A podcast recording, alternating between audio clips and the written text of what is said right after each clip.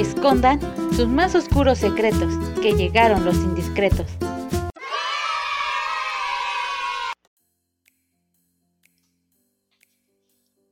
Bienvenidos a una semana más de Indiscretos Show. Mi nombre es Ángel. Mi nombre es Gaby, como siempre es un placer que nos acompañen una semana más. Recuerden que estamos aquí todos los martes para hablar del mundo del espectáculo mexicano e internacional. Eh, recuerden también que nos pueden seguir en Instagram como los indiscretos-oficial, donde publicamos las notas de las que vamos a hablar en el programa y cosas que salen después de la grabación. Recuerde usar Ecosia, al cual puede plantar un arbolito por cada 45 búsquedas que usted realice. Y que estamos disponibles en todas las plataformas de música y podcast y también en YouTube. Así que nos pueden escuchar en el lugar que se les haga más cómodo y les guste más. Y recordando todo esto, empezamos con el bonito programa de esta semana.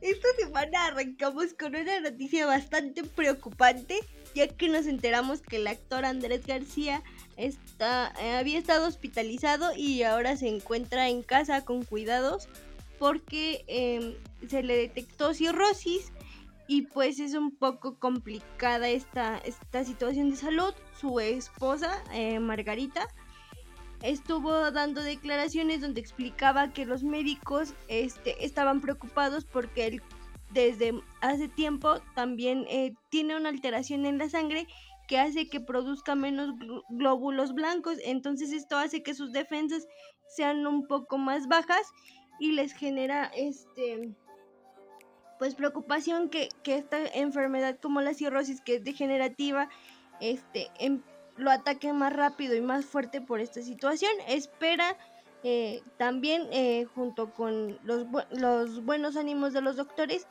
que mm, salga avante de esta situación, pero pues sí alarmó a todos porque también en días pasados él mismo subió a su canal de YouTube un video donde decía que probablemente estábamos viendo a Andrés García en sus últimos días.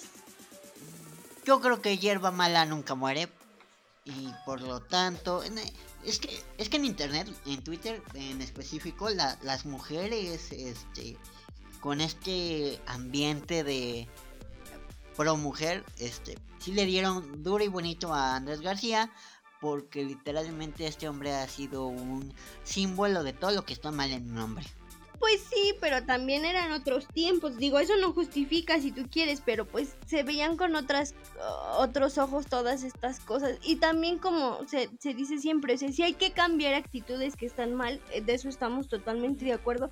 Pero tampoco vas a crucificar a alguien que hace 50 años eso era lo más normal del mundo. En todo caso, pues hay que em, empezar por marcar una diferencia en tiempos actuales, no este, señalando cosas que ya pasaron antes. En eso tienes razón, pero lo que me preocupa a mí es ese nivel de odio que tiene la gente por Andrés García, que el señor a través de los medios de información nos enseñaron una foto de él casi casi en los huesos. Sí, sí, la verdad es que hace tiempo no salía como a cuadro, pero la última una de las últimas apariciones antes de, que se diera a conocer este cuadro médico, pues sí se veía ya como un señor de edad avanzada, que pues es obviamente normal, no lo vamos a ver como cuando eh, lo conocimos, ¿no? Que tenía como 40 años, o sea, pues no, pero sí se, es una diferencia muy grande, o sea, de, de, ese, de esa última foto de su cumpleaños, ahora sí es, o sea, es otro totalmente. Pues sí, pero en teoría, pues Andrés García cultivó lo que cosechó. No, al revés, cosechó lo que cultivó. Y entonces nos preocuparía. ¿Qué nos preocupa Andrés García? Ya no sale en televisión hace mucho. Lo único que recuerdo, por ejemplo, es este cuando apareció con Laura León en Dos Mujeres Un Camino, ¿no? ¿Te acuerdas? Sí, su personaje ahí y, y, en una obra de teatro también. No recuerdo el nombre, pero era de ese tipo cabaret y así. Y esa también no fue, No fue en Flor... ¿Cómo se llama esa? La, la que era la competencia de aventura. Sí, creo que sí. El, perfume de gardenias, algo así se llamaba. Tenía que ver con una flor. sí, perfume de gardenia, que era la cuando eh, Carmen Salinas se pelea con mucha mucha gente y esta con el productor, con un productor, ¿no te acuerdas? Que Ajá. hasta se pelearon en no y toda la cosa. Que el productor ya ni sale en tele, ¿verdad? Lo último que supe de él fue en la obra de Arpías, donde estaba este, un elenco bien, bien simpático. Pero sí, esos fueron ya sus últimos trabajos y después, digamos, se retiró y es en su residencia en Acapulco, este, pero pues nada relevante, digamos, dentro de su carrera. Pues no. Pero bueno, o sea, no le deseamos a Andrés García. No, al contrario, esperamos que esta situación vaya mejorando y pues por lo menos recupere un poco de, de energías, ¿no? Porque también sabemos que pues estos procesos son desgastantes y demás, pero esperamos que todo sea favorable con conforme pasa el tiempo.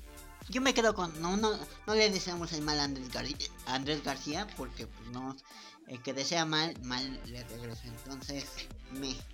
Así es. Por otra parte, Grupo Firme se presentó en el Zócalo de la Ciudad de México y los memes no se hicieron esperar. Porque, pues, Grupo Firme es el grupo del momento y, pues, llen- llenó el Zócalo como ningún presidente lo había hecho antes. Entonces, la gente clasista, racista y algo exagerada empezaron a mentar Mausers. Sí, o sea, eh, señalando a, a toda la gente que, que fue al concierto, diciendo que sus gustos musicales y demás. Que digo, cada quien es libre de escuchar lo que quiera y si a ti no te gusta, pues no te gusta y ya, pero no tienes por qué juzgar o criticar los gustos de otras personas. Y no. Pero realmente, ¿por qué les molesta tanto que grupo firme haya llenado? La, la comparación se hacía con este actos políticos que realmente no tienen nada que ver una cosa con otra porque pues al ambiente político se le ataca mucho, algunos lo defienden mucho actualmente, pero me... El problema aquí es que grupo firme llenó, llenó bien y la gente es muy grosera, ¿no? Porque empezaron a decir que primaria trunca y esos eh, comentarios muy agresivos. Así, sí, agresivos y desagradables. Digo, al final creo que lo importante o lo, o lo resaltable aquí es que rompieron su propio récord. Es muy complicado que alguien llene a ese nivel una plaza pública. Y aparte, o sea, había gente que el concierto fue un jueves, si no mal recuerdo. Y había gente que había llegado desde el lunes, o sea, ya gente que hizo viajes de una semana nada más para estar en ese concierto, creo que ya es un una buena una señal positiva para el grupo porque quiere decir que pues su público es bastante y que el esfuerzo, porque también recordemos que grupos como estos y como muchos otros, es a base de esfuerzo que llegan a, a conquistar el gusto del público y no cualquiera puede dar el lujo de decir, hoy rompí mi propio récord. Y mucho menos un grupo que está en, en apoyo o a favor de la comunidad LGBT. Porque pues recordemos que, que Johnny Cass es este abiertamente. Sí es Johnny Cass, ¿no? Que está abiertamente Sí. pues, comprometido con un hombre y etcétera. Que ese no es el tema. El tema es realmente grupo firme llenó. Qué bonito que llenara. Qué bonito que el cantante, el cantante principal sacara una bandera LGBT. Y qué bonito es lo bonito. Así es. Por otro lado, resulta que se empezaron a hacer anuncios en la televisora de la Jusco donde nos dicen que va a haber cambios de horario y creo que están están arriesgando demasiado porque porque venga la alegría ya no va a ser de mm, 8.55 a 2 de la tarde, ahora va a ser de 8.55 a 1. A la una va ventaneando. A las 3 va la repetición de un programa de concursos que se llama. Se llamaba Escape Perfecto. Este, y hecho el, el noticiero de la tarde a su misma hora, a las 2. Pero Escape Perfecto va a las 3, que era el horario de ventaneando. creo que es muy arriesgado y que más que perder, más que ganar van a perder. Depende, ¿eh? porque por lo menos yo vi, porque no estamos hablando de que Escape Perfecto re hizo nuevos programas, son regrabaciones. No, es, repetición, ajá. no es programa nuevo, son repeticiones de programas que ya habíamos visto. Y digo que habíamos visto porque yo sí me juntaba con mi familia a haber inventado programa porque está re bueno, el formato es bueno. Es este y fue. el... problema aquí es ventaneando que pensaríamos mucho que después de que Sandra Smester se salió de, de la televisora, eh, Patty iba a tener un poquito más de poder y toma la que la mandan al horario del deshuesadero, porque recordemos que que el horario de 1 a 2 pues no es un horario muy peleado. No. Este, entonces, esa es como una, una señal de, de alerta tal vez, de que algo ahí está moviéndose de manera rara y podemos esperar lo que sea. No, bueno, o sea, mientras no metan a chisme no like en el horario de ventaneando, yo creo que está todo perfecto. Simplemente es es un acomodo. Pero mira, pues sí, pero digo, ya esto da pauta para muchas cosas, o sea, pueden pasar muchas cosas.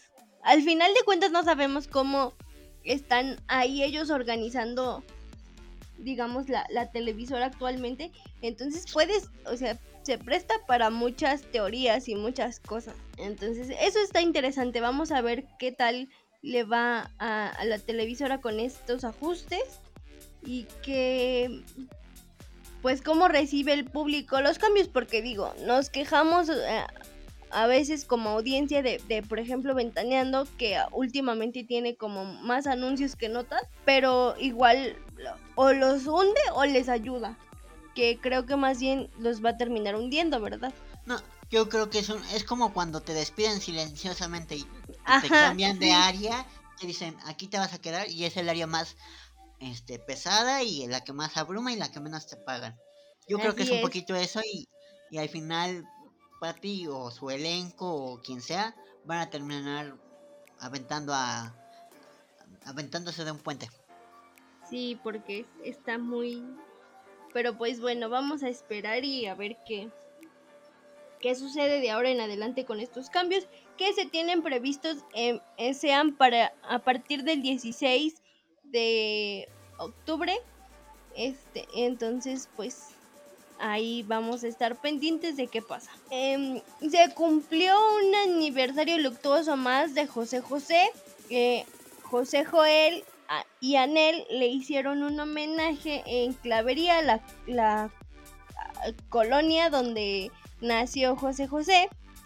Y pues en todo normal, ¿no? Pues fanáticos cantando, eh, talento local, el club de fans, las sobrinas y demás. La nota aquí o lo relevante aquí es que al finalizar o ya para cerrar el, homenaje eh, salió un holograma de José José. Este, muchos dicen que, que sí de buena calidad y que qué padre volver a ver a José, uh, qué, emotivo volver a ver a José José en el escenario. Y muchos otros dicen que pues es como, la, o sea, la voz que se supone que es la de José José es como la de cualquier imitador eh, barato. Eh, pero pues eh, es una manera como melancólica de, de recordarlo. Yo creo, o sea, si lo pensamos, la intención no es mala. Pero yo creo que ya están llegando a un límite donde ya no saben qué más hacer y de dónde más jalar agua para su molino. Porque pues, o sea, cada año le van a hacer un homenaje así. O sea, digo, sí, José José se merece todos los homenajes del mundo si tú quieres, pero creo que llega un punto donde ya son más forzados que otra cosa. Podrían hacer lo mismo que, que hizo la familia de Jenny, inventarse que encontraron canciones inéditas. Ajá, o algo. Sacar una remasterización de todos los discos, este, una versión, este... A dueto, con... De lujo. Un, como los de Juan Gabriel, discos a dueto con, con sus amigos o con, o con los artistas de moda o... O algo así. Ah, yo, yo, digo que deberían de hacerlo como Jenny Rivera, inventarse que sacan, que sacaron un disco, o hacerla como Juan Gabriel, que es este grabar eh, temas con sus cuates. Pues sí, no sé, buscar otra manera de, de hacer homenajes, porque digo, me... O sea, está bien, pues entiendo la, la, melancolía de la familia y de los fanáticos y más por todo este, este numerito de que se lo llevaron a, Miami, después tuvieron que ir a recuperar el... Eh, o sea, todo este peregrinar que vivieron, pues todavía como que se los aceptas, pero yo creo que sí va a llegar un momento donde va a ser demasiado. Y ya, o sea, si supongamos juntan 50 mil personas, por decir una cantidad, ¿no? Este, al rato van a ser solamente 10, o sea, y pues no, creo que también hay un punto donde tienes que ser consciente que puedes buscar otras formas como los ejemplos ya mencionados para seguir atrayendo al público y que no se olvide eh, a la figura. Que digo, es imposible olvidar a José José. O sea, todo el mundo se sabe las canciones y las canta y, y, la, y las escucha y... ¿No? Chupan con ellas. Exactamente. Entonces... Y el chiste aquí es dejar de explotar de una sola manera la imagen de José José para no aburrir al público. Así es. Pero bueno, ya, ya sabrá José Joel lo que hace con, con la imagen de su sacrosanto padre. Porque si no, al rato va a, ter va a terminar en una botella de tequila. Y eso sí sería incongruente. Sí, demasiado. Pero bueno. Y hablando de homenajes y de espectáculos y de cosas que quieren hacer con la figura de un famoso, resulta que en últimas fechas salió el heredero universal de Juan Gabriel a decir que van a, a montar un espectáculo eh, con el Circo del Sol que se va a llamar querida Juan Gabriel querida eh, que es pues con sus eh, digamos eh, éxitos más importantes o sea toda su carrera o casi toda este y pues eh, acrobacias y luces y cosas exóticas no bueno por lo menos no le pusieron querida Juan Gabriel porque ahí sí le daban el traste al hombre. Sí este bueno y pues así digo también él tiene, por ejemplo, en este caso, sabemos que, que, Juan Gabriel dejó mucho material este, y que hay, o para dar y regalar. Y aquí en este caso creo que están haciendo todo lo contrario a lo que está haciendo el caso de José José, ¿no? Tratan de explotar lo, po lo poco, entre comillas, porque pues tampoco es tan poco que dejó y el que tiene mucho material no lo está aprovechando al 100%. ¿No? Y no lo va a aprovechar porque no tiene visión de negocio y porque llamando a la fregada al abogado Pose y porque es lo que él quiere hacer con la imagen de su sacrosanto padre también. Ajá. Sí, entonces, pero ahí están la, como las dos versiones. Ahora también falta ver ya, porque digamos ya se hizo la presentación a, a prensa de, del concepto. Ahora falta que se empiecen a anunciar las fechas y que sea el estreno oficial y ver qué es lo que realmente ofrece. Digo, porque pues platicado son muchas ideas, pero falta verlas ya materializadas.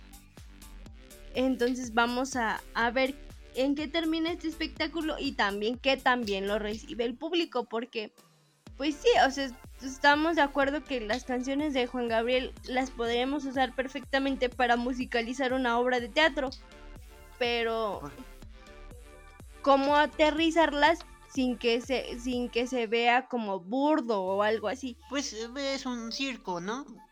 Mientras no salga un payaso cantando el Noa Noa o querida, todo está perfecto, ¿eh? Pues vamos a ver en qué Pero o sea, este Juan asunto. Gabriel se ha de estar retorciendo en su tumba porque el hombre tuvo tantas canciones y no las están aprovechando.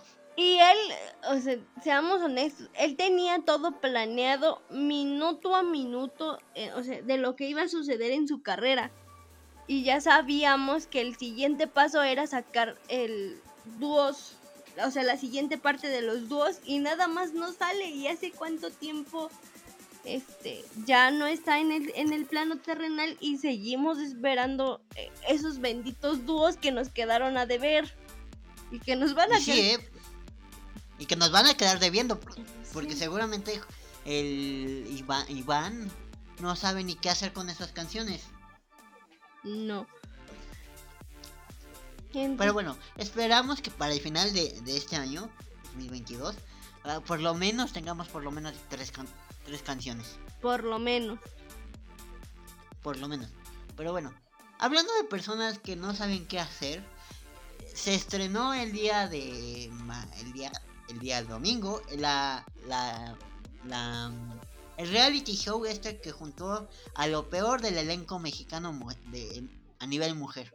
Nos referimos a Lorena Herrera, a Silvia Pasquel, a Laura Zapata. Laura Zapata y a la insoportable de, ah no es cierto, ya nuestra queridísima y adorada Lucía, eh, Lucía Méndez. Ah, decimos querida y adorada porque si decimos algo malo de esta mujer nos demanda, entonces no. No, no, no estamos preparados para esas cosas. No y queremos vamos a salir con Y vamos a salir como Alex, este, ¿cómo se llama? El niño este, el señor este. ¿Como quién? Como Alex Caffey, ah, con cada de plato podrido ahí en, enfrente de Lucía Méndez pidiéndoles disculpas. y no, no. no, no, queremos evitarnos eso, así que todo bien con Lucía Méndez. todo bonito. Pero se estrenó ese reality show, no lo hemos visto, lo vamos a ver y en el siguiente programa se les comentamos bien y bonito. Porque seguramente hicieron un desmadre. Sí, o sea, la política está asegurada. El, el, ya de entrada, el puro enlistar el elenco, sabes que va a haber este gritos y sombrerazos, como dicen por ahí, con estas señoras. Este, así que, pues ya el siguiente programa les contamos cómo, cómo estuvo ya en forma, pero sí, desde la primera vez que les anunciamos que, que estaba este proyecto en puerta, lo dijimos. Esto pinta para traer polémica todas las semanas. Por otra parte, se estrenó el programa La Más Draga en su quinta versión. Y la conductora menos esperada de México es Maca Carrero. Eh, eh, muchos están de acuerdo y muchos no. Eh, pero es, muy curioso porque yo, yo estaba viendo una reseña de, de un espectador del, del programa donde decía que era un poco complicado suplir a Roberto Carlo, que lo había hecho muy bien y que Maca tiene como muy marcado este asunto de haber trabajado en un matutino. Recordemos que Roberto Carlo también. No, pero una cosa es el matutino hoy, por ejemplo, y otra cosa es el matutino Primero Noticias. Bueno, sí. Este. A la Maca, Maca pues estuvo con Adela Micha un chingo de tiempo y obviamente se le tuvo que haber pegado el estilo de cómo hablaba. Sí, que quedó como con ese acento de, de este de este asunto periodístico que es como más mm, hermético. Eh, y pues sí, hay mucha gente está conforme con la conducción y otra no. Pero digo, al final, como es un programa que no tiene conductores fijos, pues comparas a uno, a otro y a otro y al final como que vas haciendo un lo que te lo que te gustó de cada uno. Pues que Roberto Carlos dejó la vara muy alta y era obvio que no iba a ser muy fácil suplir esa parte. Esperemos que en las próximas emisiones pues se haga se le haga justicia a Maca y, la edición no le ayude más de lo que le ayudó esta vez. Pues sí. Eh, hablando de nuevas temporadas también eh, se anunció el estreno de una nueva temporada de la serie de Soy tu fan, donde eh, parte del elenco son Martín Altomaro, Ana Claudia Talancón y Juan Pablo Medina. Este, esta nueva temporada se anunció después de que saliera la película en el cine y al parecer o según lo que decían parte del elenco en entrevistas es que es muy probable que no sea la última, o sea que van a seguir renovando mientras los proyectos este de, de los demás participantes pues no sé cómo se interpongan en la grabación. Pero pues esta serie estaba como apelando a la nostalgia porque pues su, estreno fue ya hace bastantes años.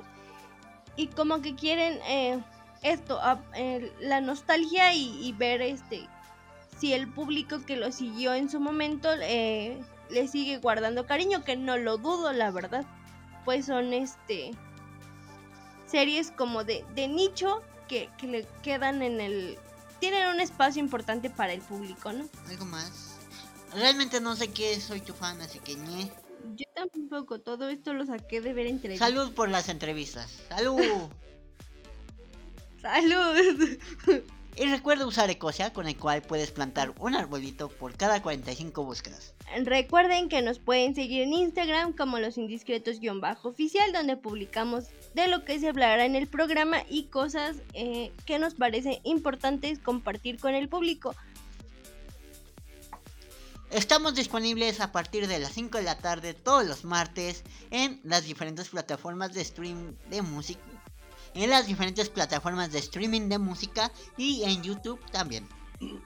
Eh, pues nada, sin más que decir por el momento, eh, nos despedimos y los esperamos en el siguiente programa. Mi nombre es Ángel. Mi nombre es David. Hasta la próxima. Adiós. Por hoy, tu secreto ha sido guardado, pero la próxima vez será revelado.